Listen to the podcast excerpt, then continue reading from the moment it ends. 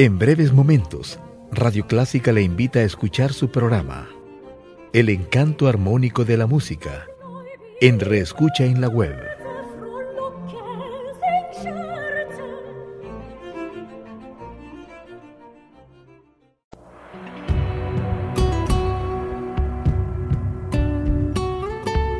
Siempre con usted, Radio Clásica 103.3.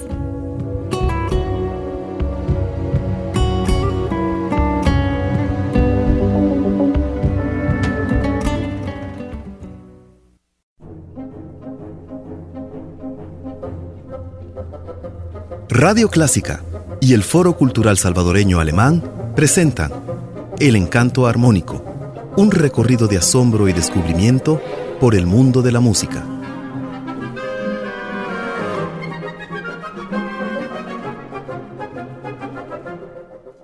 Juan Fernando, es una alegría tenerte y hablemos de lo que nos encanta hablar siempre. Bueno, relacionamos la música con todo prácticamente. Y en inglés se dice play, ¿verdad? En español no se dice así pero de alguna manera se relaciona más también con otras áreas del quehacer humano como son los Juegos Olímpicos. Sí, los Juegos Olímpicos son parte de nuestra vida y nosotros tenemos que aceptarlo también. El deporte en todas sus formas es parte de nuestra existencia, puesto que sin movimiento, sin el ejercicio, sin todo eso que hace que nuestros músculos, nuestro cuerpo, nuestra mente se ejercite un poco, pues nosotros perderíamos mucho de la calidad humana. Recordemos que cuando hemos estado enfermos, por ejemplo, por muchos días en cama, el cuerpo nos empieza a doler. Necesitamos el movimiento. Y esa es una de las razones por las que en el transcurso de la historia se ha ido destilando lo que nosotros conocemos como deporte. Por supuesto que en la época de nuestros antepasados que eran todavía cazadores y recolectores no sedentarios, no podemos hablar de deporte puesto que ya el deporte es una actividad consciente como tal.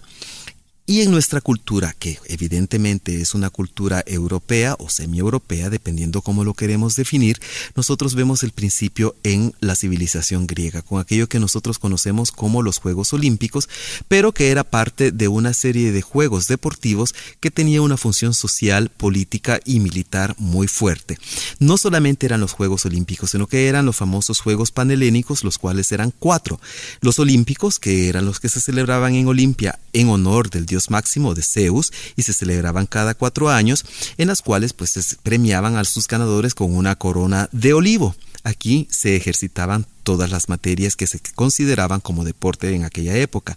También tenemos los Juegos Píticos, que eran el Delfos en honor del dios Apolo y a las musas, que se celebraba cada ocho años y en el que se daba al triunfador una corona de laurel y en la que principalmente se dedicaba a las artes. O sea, vemos también aquí que las artes eran parte de lo que es el ejercicio deportivo, puesto que había que hacer una competencia y esa era la artística de los píticos. También tenemos los Juegos nemeos que se celebraban en Argos en honor de la diosa Hera cada dos años, en las cuales se premiaban originalmente a los ganadores con una corona de olivo y luego con una de apio. El apio simbolizaba también la vida del más allá, puesto que paradójicamente los juegos deportivos tenían mucho que ver con el rito de el más allá, de la muerte y de la existencia después de esto. Es un poco difícil para nosotros de comprender, pero era así. Y lo mismo es con los juegos ísmicos que se, que se celebraban en Corinto los cuales eran de eh, carácter individual e hípico en honor del dios Poseidón y que se celebraban cada dos años en las cuales se premiaba también con apio o con una corona de pino. Es hasta 1984 en que Pierre de Coubertin reinicia los Juegos Olímpicos de nuestra época de la Edad Moderna y que nosotros celebramos cada cuatro años en diferentes ciudades del mundo con el espíritu de paz y de entendimiento entre los pueblos, por lo menos así es como se considera, y de lo cual pues quiero presentar una obra musical muy interesante puesto que tiene que ver con esta idea, pero la comentaremos después de haberla escuchado, y es el himno olímpico que Richard Strauss escribió para los Juegos Olímpicos en Berlín durante la época del nacionalsocialismo. Escuchemos entonces este himno olímpico por una orquesta desconocida que fue la que se utilizó durante la inauguración de estos famosos, famosísimos, no muy gloriosos Juegos Olímpicos.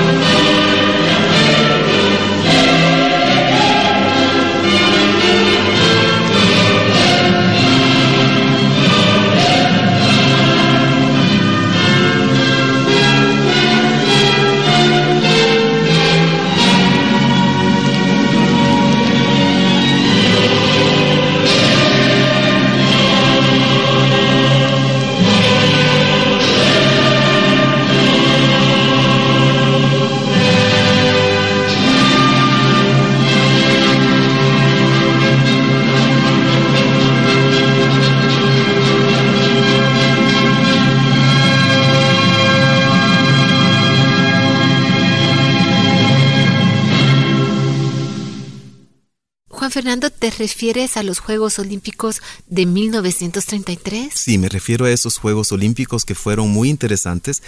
puesto que, eh, como dije anteriormente, los Juegos Olímpicos de la Edad Moderna, así como los de los antiguos, pues tenían el objetivo de conservar la paz y la amistad entre los pueblos. La verdad es que este siempre ha sido un ideal que muchas veces ha sido pisoteado y en estos Juegos Olímpicos pues no podemos decir que se pisotearon, pero fue un capítulo muy triste para este ideal, puesto que los Juegos Olímpicos fueron pensados y fueron ideados para cumplirlo, pero se utilizaron como propaganda para un régimen que todos sabemos fue eh, más que criminal, o sea, fue un régimen dictatorial eh, que ocasionó la muerte de millones de personas, de millones de inocentes, y no estoy hablando solamente de los soldados, sino que de la población civil perseguida sencillamente por no pasar en una ideología. Esas son las perversiones a las que puede llevar un sistema totalitario, y en este caso, pues, eh, Hitler en su época, estoy hablando de la época del nacionalsocialismo, él no utilizó precisamente los Juegos Olímpicos, puesto que él no quería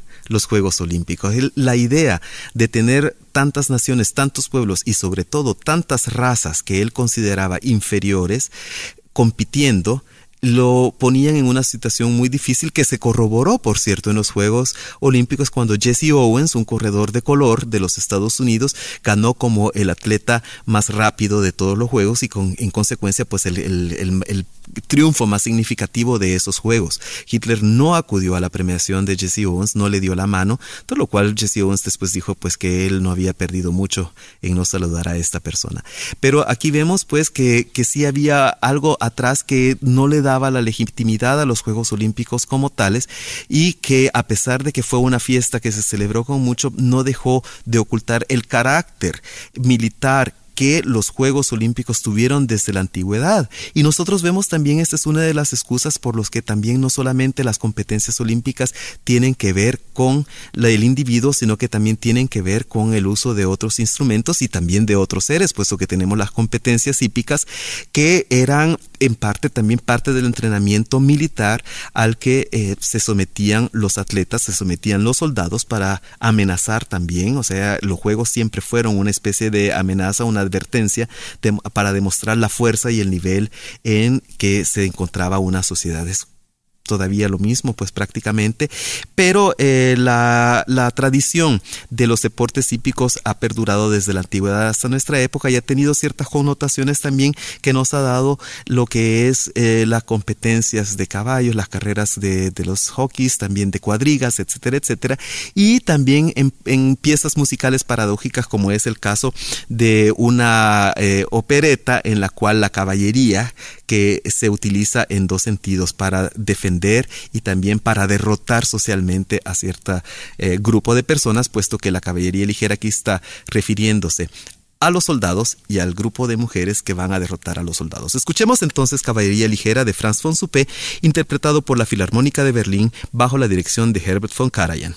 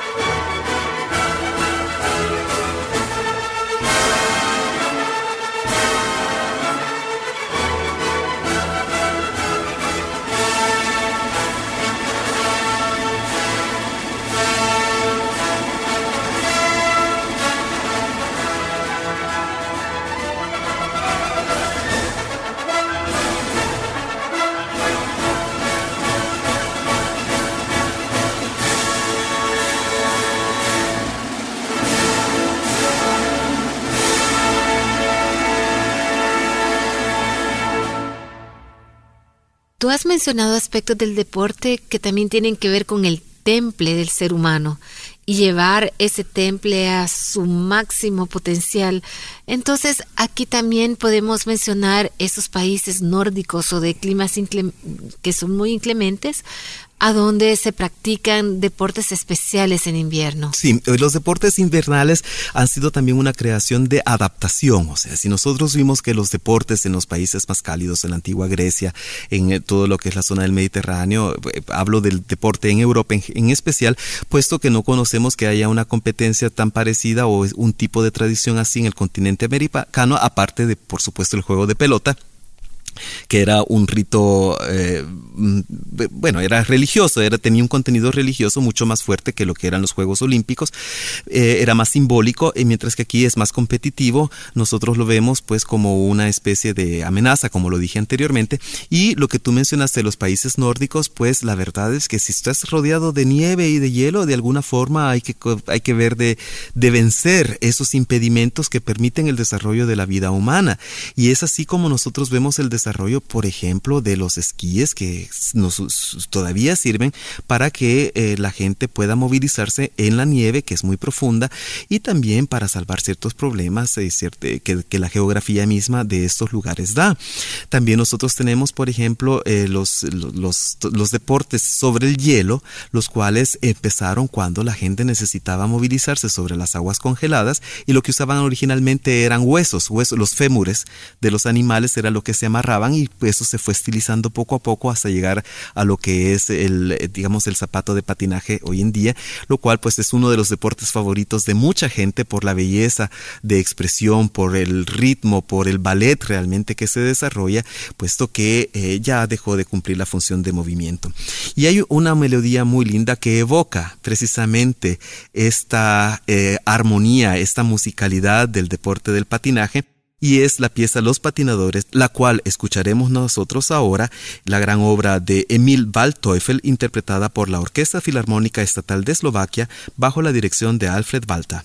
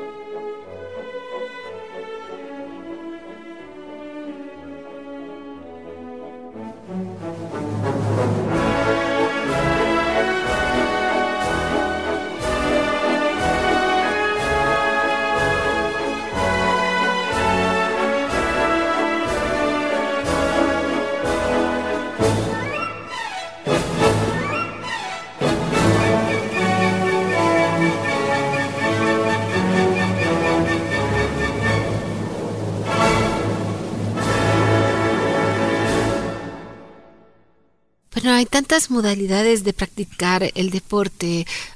una modalidad individual o también ya conceptos colectivos que por supuesto los griegos, después luego los romanos y ahora en las épocas modernas con los grandes estadios de fútbol y ya los juegos que ya pues los medios de comunicación lo globalizan de una manera impresionante. Entonces podemos decir que el deporte tiene una función social y que en parte también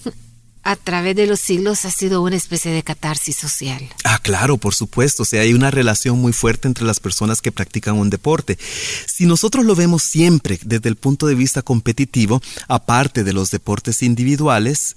en los que aún así también entra el carácter colectivo, los, aquellos deportes en los que se incluye tanta gente, digamos por ejemplo el fútbol, el básquetbol, los, todos los, que, los, deportes que eh, necesitan un equipo, necesitan una comunicación interna también entre las personas que lo practican. Por supuesto que lo que tú mencionaste anteriormente es cierto, no necesariamente el deporte une solamente si se practica, sino que también si se disfruta, puesto que hoy en día es muy interesante ver a los millones de personas que enfrente de sus televisiones persiguen un programa de televisión de algún tipo de deporte, especialmente los de fútbol, y que al terminar dicen ganamos. O sea, me parece interesantísimo que una persona a millones de kilómetros de algún otro lugar esté viendo un, partido y diga, sin moverse de su sillón, diga ganamos. Bueno, es interesante. O sea, ahí vemos la función social, el colectivismo, la psicología, el, el deseo de pertenecer a un grupo,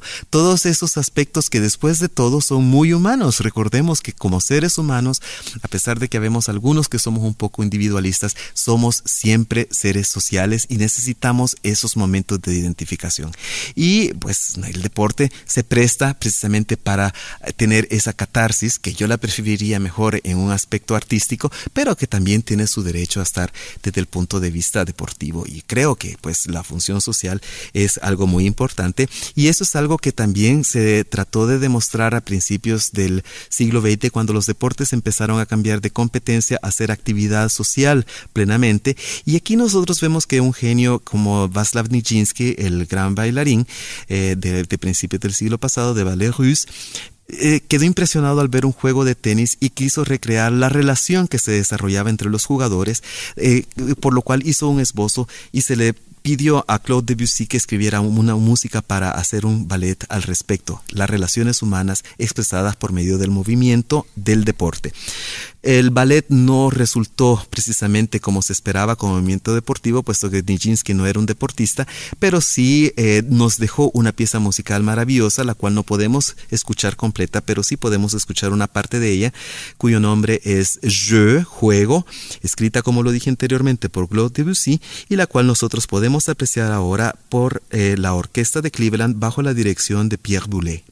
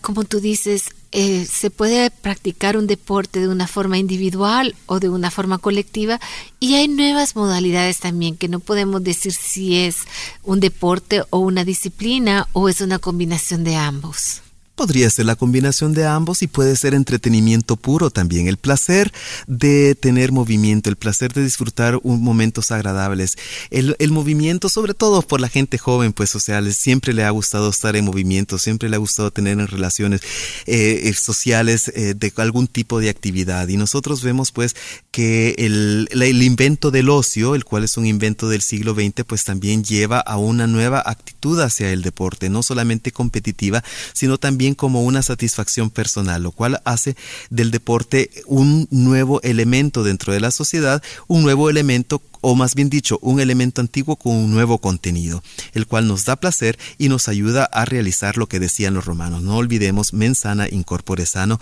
Realmente la salud corporal es algo muy importante también y el que nosotros nos dediquemos a hacer el deporte sin necesidad de aspirar a tener una medalla olímpica es algo que es muy loable puesto que es nuestro equilibrio emocional, nuestro equilibrio humano, el que se está poniendo en juego ahí. O sea, es un jeu realmente, es un juego y es algo necesario y muy bueno para todos nosotros, para nuestra expresión, para nuestra alma, para nuestras relaciones. O sea, el deporte es algo que es realmente una parte esencial de nuestra vida, aunque no seamos deportistas. Cualquier tipo de movimiento, cualquier cosa que nos implique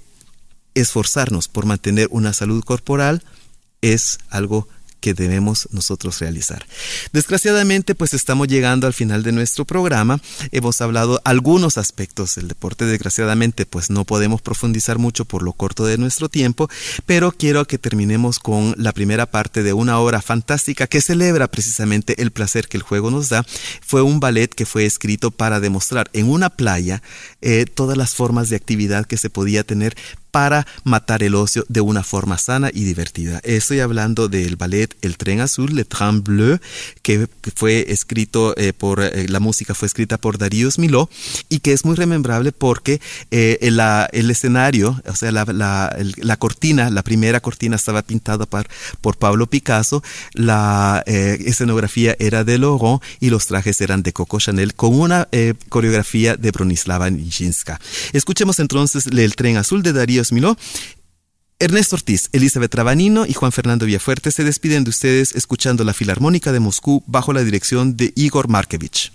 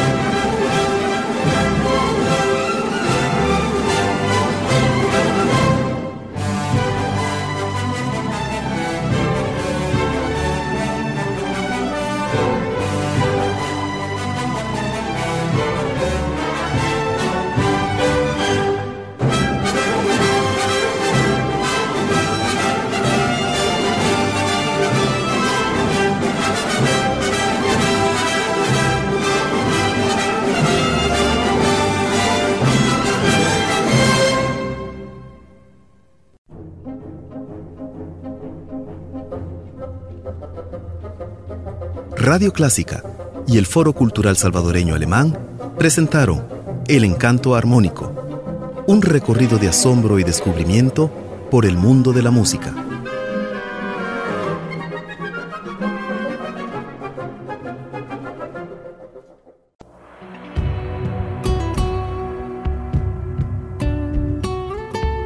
Siempre con usted, Radio Clásica 103.3.